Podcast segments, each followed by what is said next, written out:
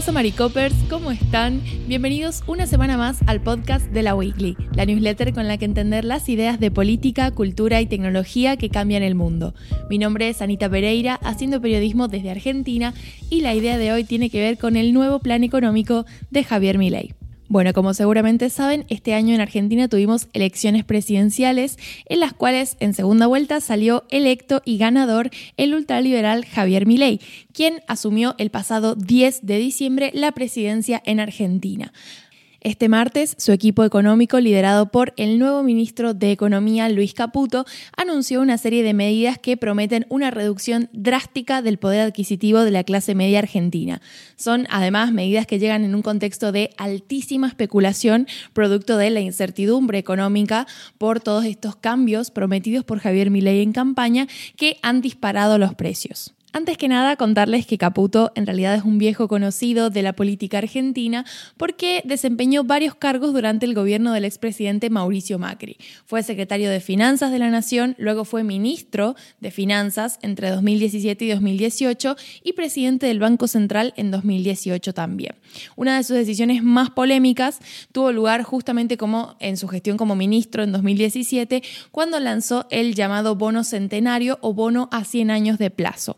Lo que Caputo vio en su momento fueron excelentes condiciones en el mercado en dólares que eran demasiado buenas para dejarlas pasar, por lo que emitió este bono que iba a vencer en 2117 por unos 2.759 millones de dólares con la promesa aquellas personas que adquirieran el bono de una renta fija del 7,125% anual.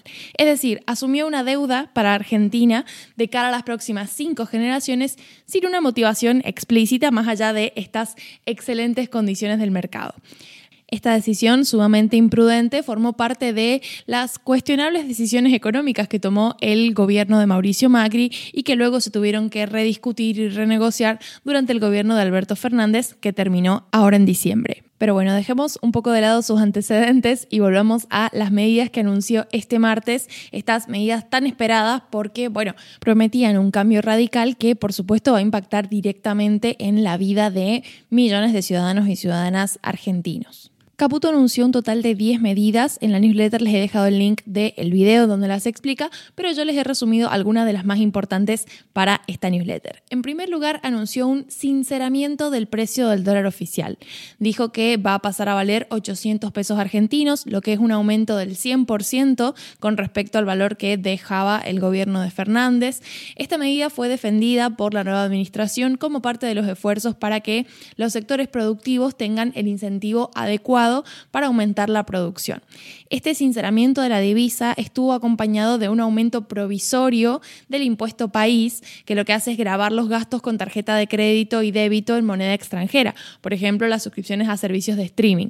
Entonces, por lo pronto, digamos, esta medida va a beneficiar a los grandes sectores productivos, pero no va a estar beneficiando a el común de personas que quizás tenían gastos en dólares, gastos en moneda extranjera, producto de este tipo de compras, este tipo de suscripciones. Em, por ejemplo, es algo que se vio reflejado en la compra de videojuegos, en ese tipo de cosas, ¿no? Y bueno, finalmente es un poco sorpresivo, si bien han dicho que es provisorio, que mm, una de las primeras medidas sea aumentar un impuesto cuando Javier Milei durante toda su campaña se vendió como la persona que iba a eliminar los impuestos prácticamente de raíz del país. La segunda medida es una reorganización y recorte en el Estado. Mi ley cuando asume sanciona una nueva ley de ministerios que redujo la cantidad de ministerios de 18 a 9. El famoso video, ¿se acuerdan de afuera? Em, bueno, tenía que ver con eso, ¿no? Con esa reorganización ministerial y también las secretarías que pasaron de ser 106 a 54. Según los que explicó eh, Caputo, esta medida implica, además de una reducción de más del 50% en cargos políticos jerárquicos, una reducción del 34% de cargos políticos totales del Estado Nacional.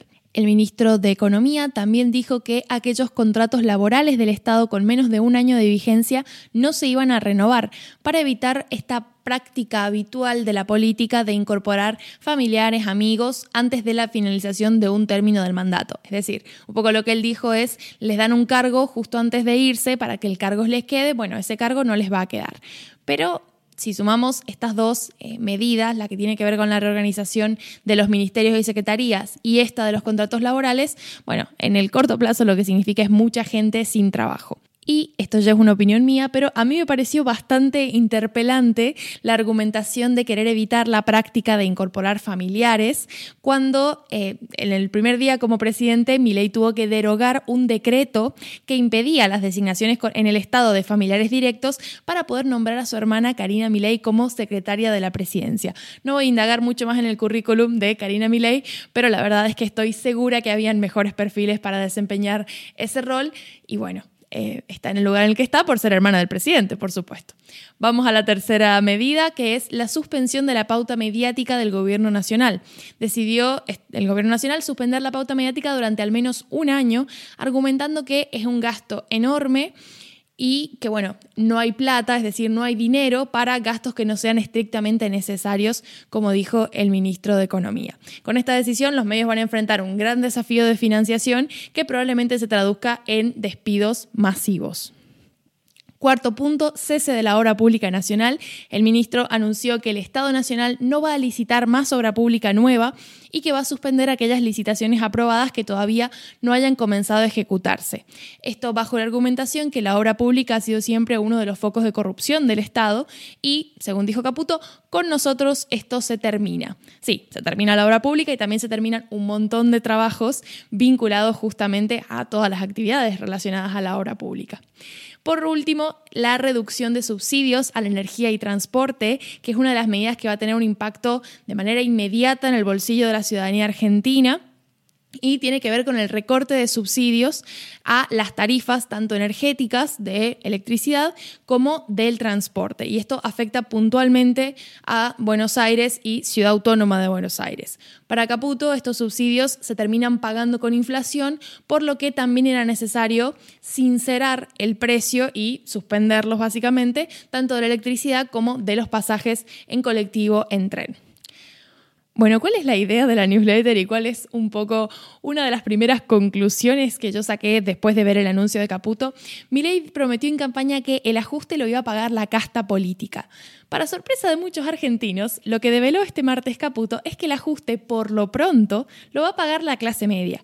¿Por qué? Porque es la clase que primero viaja en automóvil todos los días a trabajar, con subas de un 37% en combustible con hijos que utilizan el transporte público para ir a la escuela o a la universidad y que van a pasar de pagar un boleto de 60 pesos a uno de alrededor de 700, es la misma clase que vive en departamentos alquilados, cuya renta podría aumentar en un 300% según estimaciones y cuya canasta básica de alimentos está sufriendo aumentos de incluso el 100% debido a, como les decía antes, la altísima especulación en contexto de alta incertidumbre.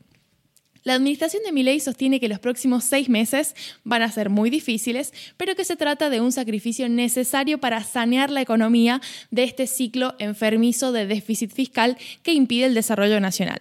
La pregunta acá es, ¿va a aguantar el pueblo argentino seis meses en un escenario de hiperinflación que encima arranca con despidos masivos? Las medidas de autoridad económica por lo pronto van a tener su primera prueba de fuego con el advenimiento de las fiestas de fin de año. El desaforado aumento de precios en el sector alimentario sobre todo promete convertirse en el eje de las preocupaciones de los argentinos, tanto en el corto plazo, como les decía, con el advenimiento de fiestas y qué va a pasar en ese contexto, como en el mediano y largo. Así que bueno, seguiremos atentos a cómo evoluciona la situación. En la newsletter les he agregado un pequeño extra que es un cortometraje que tuve la oportunidad de ver estos días. Está en YouTube.